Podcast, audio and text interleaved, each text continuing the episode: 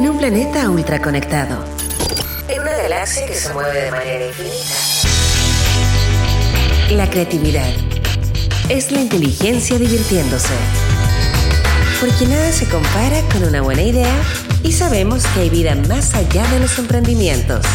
Junto a Leo Meyer y Caro Rossi, ajustamos nuestro cinturón gravitacional para entrar en la atmósfera de Innova Rock. Innova Rock.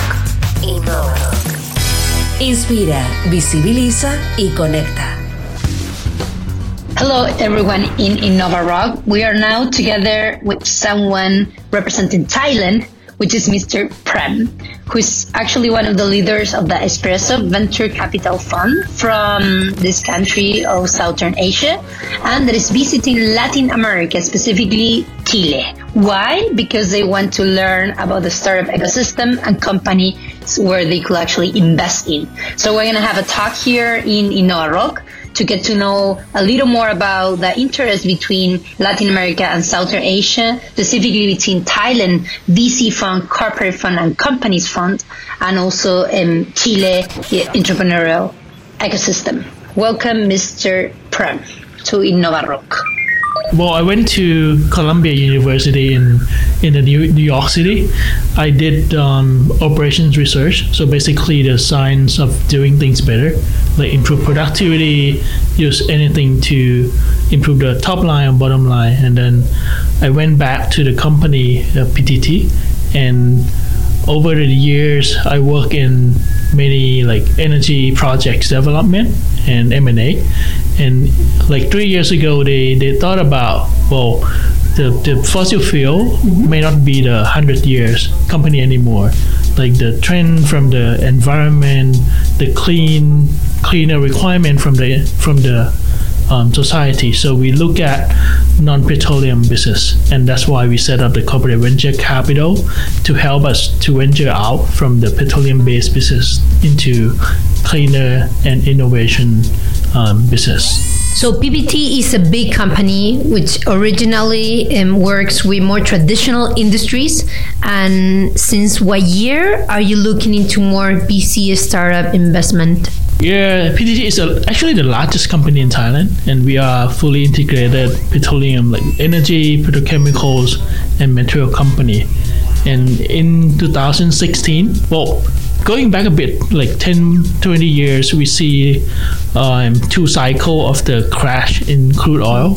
And one reason is because of economy, but the other reason is because actually the trend on the clean energy. So in 2016, we, we set up the corporate venture capital, and we want to have um, innovation technology reserves rather than the natural resources reserve in order to navigate into the next generation of the business. We're talking also before about the investment in startups in all the yeah. tech industry and how you have a branch, a department, if we can call it like that, that is today open to invest in startups. Yeah. You have been doing it in Asia, in Thailand. What have been your experience until now in investing in startups? Well, actually, we invest globally, but so far, since we since we go to another geographies, we started with investing in funds, um, like invest in multiple funds in the North America, in European market, and also some countries in Asia. The reason for that because um, in the new market, in the new cultures, languages, we know that we, we cannot work um, on our own. So we need um, local partners who, who are in the local ecosystem. So we, we decided to invest in funds, and we also started doing direct investment. Um, we have so far we have two direct investment. Two of them are in Thailand, but um, we we have been sourcing heavily in international investment as well because we believe um, the great entrepreneurs are everywhere and we, we want to invest in great mind and with a global mindset who want to expand into into international market. So for everybody that is listening, um, you co-invest. That means that you go, you look out for a local partner in either other countries of Asia, in Europe, America, yeah. and eventually now Latin America. Is it your first time in Latin America? And if it is, I mean, as a co-invest uh, or opening to a possible co-investment opportunity? And if it is, um, are there any countries you are specifically looking more than others, or not necessarily? Well, yeah, this this is not my first time in Latin America. Actually, I used to study Spanish mm-hmm. like ten years ago, but um, without much many chances to practice this, it's kind of um, wipe out. So um, I think Latin America is a very interesting market um, with um, large population and rising purchasing power. I think it's a promising market to explore. And to my knowledge, I think today the in order to get into Latin America, the the the, the best destination to start with could be Chile. Um, my impression back in like three to four years ago was totally different to um, what I learned in in the these like six seven months. Like um, I think I met with um, Chilean delegates when when they visited Thailand mm-hmm. in the late 2018. We learned about the white brand, the good vibe development of the um, Chilean startups and also economy. And during this trip to Chile, I did a lot of homework and I'm impressed with the ecosystem, the framework, both on the economic side and on the legal system. So I think if I'm to start something in the Latin America, I would choose to start here in Chile. Perfect. Good, good news for all, all the Chileans that are listening to us. Are there any industries where you believe you will focus first? Um, for example, fintech is very strong in the region, is very strong in Thailand. Is that an option here? Yes or no? And then which other industry could be an option? Fintech is an option, but not not for us because we we came from the energy company, so we focus on the energy and industrial solution. And my impression here, um, because of what government invested in in the infrastructure so far, I understand that a lot of um, expert PhD in the biotech is quite abundant in here and due to the corporates the food industry the wineries the wineries here uh, everywhere. I think biotech is a promising area in in Chile as well, and that solution can actually serve the Latin America in general. So I I see a big market here.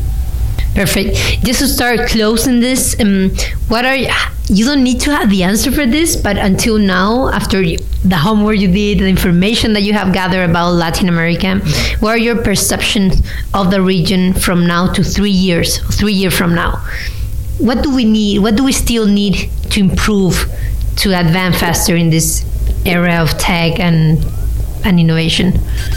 Um, I think um, from from what I see in other parts of the world, I think if if Latin America can have like a hero um, to represent like what does success look like for the startup company, for example, um, big exit, big IPO, that could be one thing that um, we expect to see from the Latin America startups. And I think given the the age of the companies, I think the most of the company are in maybe late Series A or early Series B.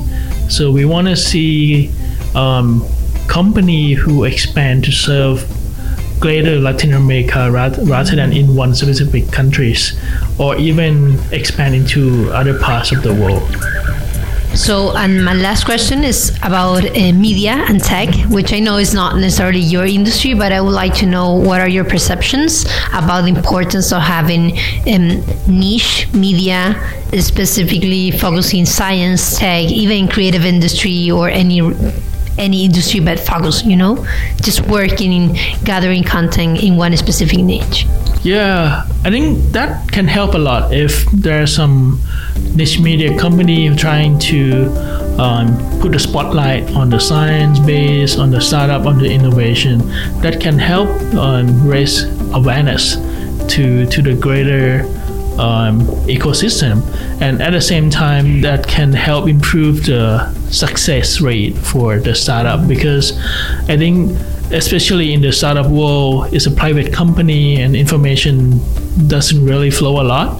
So if media, if there are a few media who can um, do a very good job that can help um, improve the visibility of the company, um, first they can get the funding easier and second they can sell the products easier. So at the end of the day the the rate the rise of the media company especially in the niche market can help improve the ecosystem overall. And I think from what I see, they, they can make a lot of money as well. So I encourage VC to invest in these companies as well.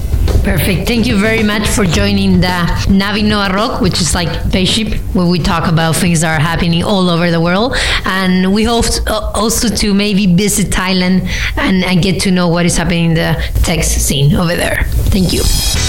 La creatividad es la inteligencia divirtiéndose en un planeta ultra conectado. Galaxia que se mueve de manera infinita, nada se compara con una buena idea. Porque sabemos que hay vida más allá de los emprendimientos. Esto fue Innova Rock, junto a Leo Meyer y Caro Rossi. El programa que inspira, visibiliza y conecta.